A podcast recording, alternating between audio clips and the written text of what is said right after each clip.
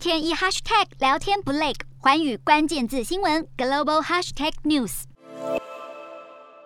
欧盟八号公布欧洲晶片法案，更喊出二零三零年欧洲晶片全球市占率倍增的目标。全球晶片荒导致汽车业、手机业、电子类产品都在抢晶片。欧盟提出的晶片法案是在效仿美国政府力推的五百二十亿美元晶片生产部门投资计划，及因应中国晶片业竞争力提升的压力，以确保欧盟的晶片生产能力，并缓解晶片供应链瓶颈。欧盟的计划一旦获得批准，将利用现有欧盟预算。和透过成员国松绑现有公共补助规定，来筹得总额约四百九十亿美元的经费，相当于新台币一兆三千七百亿元。目前全球晶片绝大多数在台湾、中国和韩国制造，欧盟将透过投资、监管及与战略伙伴合作，让欧洲在全球半导体生产上扮演更重要的角色。随后，欧盟执委会也公开肯定台湾是欧洲晶片法案理念相近的伙伴，并强调台湾在全球半导体制造领域地位非常重要。欧洲使用的半导体可能有百分之五十是在台湾生产，台湾拥有许多专业知识，